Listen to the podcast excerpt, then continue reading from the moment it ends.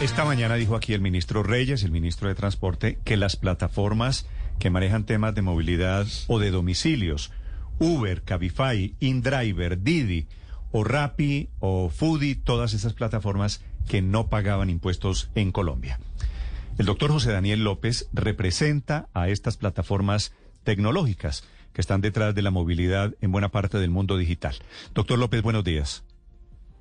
Néstor, buenos días. Un saludo para la mesa de trabajo y a los oyentes de Blue Radio. Doctor López, ¿es cierto que las empresas que usted representa no pagan impuestos en Colombia? No, Néstor, no es cierto. Eh, estas empresas desde el año 2017, más o menos desde la reforma tributaria de esa época, pagan IVA. Eh, pero adicionalmente, varias de ellas están domiciliadas, residen fiscalmente en Colombia y por lo tanto están obligadas a pagar impuesto de renta pero no solamente tributan, sino que es muy importante aclarar que la riqueza que genera el trabajo digital no se lo llevan fuera del país. Yo le quiero contar, Néstor, que entre el 80 y el 90% del valor que usted paga cuando usa un vehículo de una plataforma de movilidad para moverse de un punto a otro, entre el 80 y el 90% de ese valor le queda al conductor que presta este servicio. Cuando yo pago, por ejemplo, los 20 mil pesos de la carrera en cualquiera de estas plataformas, doctor López, en Uber, Uber o Cabify o Didi, la que sea, esos 20 mil pesos que yo pago, ¿a dónde van? De esos 20 mil pesos, sin contar, digamos, impuestos para no complejizar la, el cálculo, porque pues ahí usted está pagando IVA por el servicio de intermediación tecnológica que hacen estas plataformas, entre 16 mil y 18 mil pesos van al conductor. Que tiene el carro el, con el que usted se movilizó. ¿El conductor y el se queda remanente, con el 80%? Entre el 80 y el 90%. Y el remanente va para el servicio que presta la plataforma, que es un servicio de intermediación entre oferta y demanda. ¿Y ese, ese 20% restante no va para las sedes de las empresas que quedan afuera en paraísos fiscales? Eh, vea, Néstor, esa, el resto va para los sitios en donde, este, en donde residan fiscalmente. Hay, por ejemplo, varias plataformas que residen en Colombia. Eso también es importante anotarlo. No, pues Didi, Didi no opera en Colombia. O Didi no, por ejemplo, pero Cabify opera en Colombia. Y adicionalmente sobre eso hay un pago de impuestos. Pero sí es muy importante señalar que Pero el grueso de ese ingreso pero es que- le queda al conductor. Pero, pero es que ahí creo que es la duda, doctor José Daniel. ¿El impuesto lo paga la empresa o lo paga el conductor de la empresa?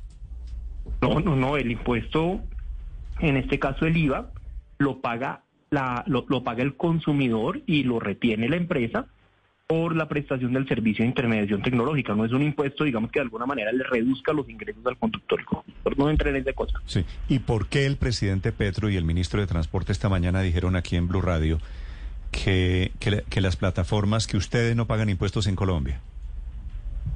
Néstor, yo no le tengo la respuesta a esta pregunta, pero antes de atender esta entrevista hoy juiciosamente, la entrevista que usted le hizo al, al, ministro de Transporte, en efecto dijo eso, pero también dijo algo que es muy importante, es que hay un número muy importante de personas, según Fede Desarrollo, 100 mil personas, 100 mil personas, estamos hablando como el 0,5% de la población ocupada del país, genera ingresos a través de plataformas digitales de movilidad. Así que eso no es algo que va a pasar ni se reglamenta, sino que tiene un valor enorme hoy en día.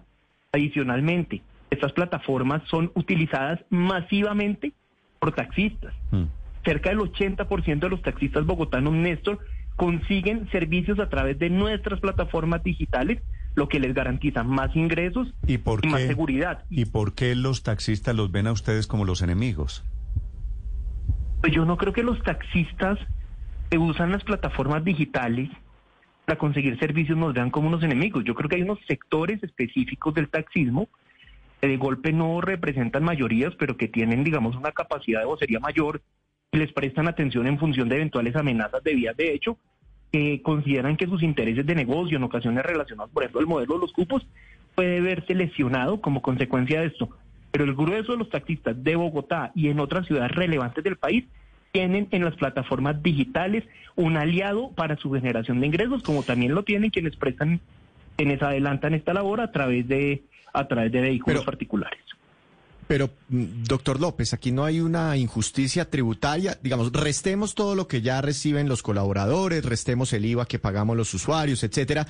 Concentrémonos en, en, el ingreso de la plataforma, en Didi, por ejemplo. No, no es injusto que, que no paguen renta en Colombia como si la si pagan este impuesto las empresas de transporte, no sé, una empresa de taxis que tenga varios vehículos, sí paga el impuesto de renta en Colombia, ahí no hay una injusticia tributaria.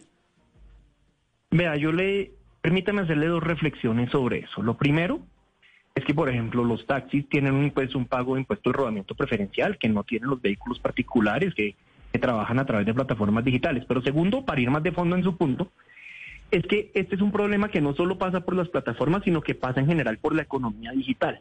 Plataformas que reciben fiscalmente en, en, en algún país, por no mencionar ejemplos, pero prestan sus servicios y generan la riqueza en muchos otros países. Por eso la OCDE ha venido, em, ha venido diseñando un programa que se llama BEPS, que lo que busca justamente es que el impuesto de renta que causen estos servicios no se quede solamente en el, digamos, en el país de la residencia fiscal de, de la plataforma, sino que se redistribuya equitativamente también con los países donde se presta la plataforma. Y la misma OCDE ha recomendado que los países miembros no tomen medidas unilaterales para no entrar en una especie de competencia tributaria o de canibalismo tributario. Sí, doctor López, eh, me están escribiendo algunos conductores de estas plataformas y me dicen, le traslado la inquietud, pues muy respetuosamente, que lo que usted está diciendo no es cierto.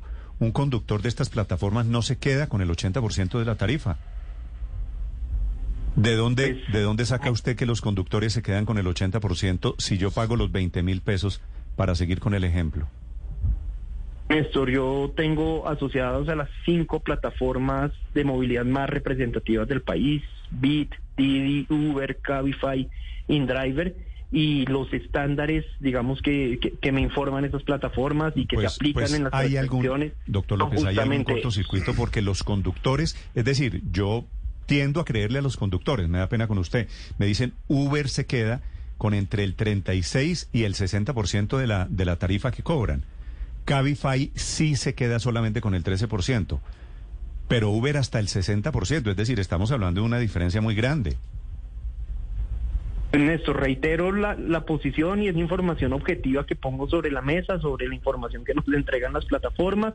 Además, eso es contrastable contra el pago de IVA de los, de los servicios digitales que prestan. Y es que la tasa de intermediación oscila entre el 10 y el 20%. Bueno, le sugeriría, le pediría, doctor López, con mucho respeto, si me confirma esa tarifa, es decir, para que la confirme con sus afiliados, ¿vale? Por supuesto, por supuesto, aunque eso ha sido motivo, digamos, de previsiones, de reuniones, pero, pero por supuesto que sí, pero es que creo, es que creo que el tema pasa por aquí, con qué porcentaje se están quedando ustedes y qué porcentaje va para los conductores. De acuerdo, y ese es un elemento muy importante de la discusión. Pero también me parece muy importante, si me lo permite Néstor, que esta discusión vaya más allá de la cuestión tributaria, que por supuesto es importante. Y es que acá se ha dicho, por ejemplo, que las plataformas digitales de movilidad son ilegales. Yo tengo que afirmar que, por el contrario, las plataformas son legales. Son legales primero porque están amparadas en un principio democrático internacional, consagrado además en una ley colombiana del año 2011, es el principio de neutralidad de red que garantiza que los contenidos presentes en Internet, que las transacciones económicas, que los datos presentes en Internet, no pueden ser intervenidos, restringidos o bloqueados ni por un gobierno, ni tampoco por los operadores de estos servicios de Internet.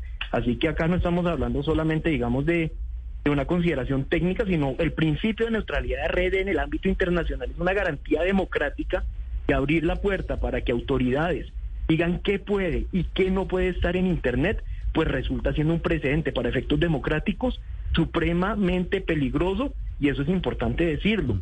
Pero además, estas plataformas o la mayoría de ellas prestan sus servicios a través de una figura que existe en la ley colombiana, es la figura de alquiler de vehículo con conductor. Luego, la no reglamentación, situación que desde el gremio somos los más interesados en superar porque queremos reglas claras es muy distinta esa falta de reglamentación a una condición de ilegalidad en las plataformas de movilidad. Doctor López, le agradezco estos minutos, muy amable. Muchas gracias, Néstor. Permítame una acotación final que hoy es de la introducción. otra acotación final, sí, señor.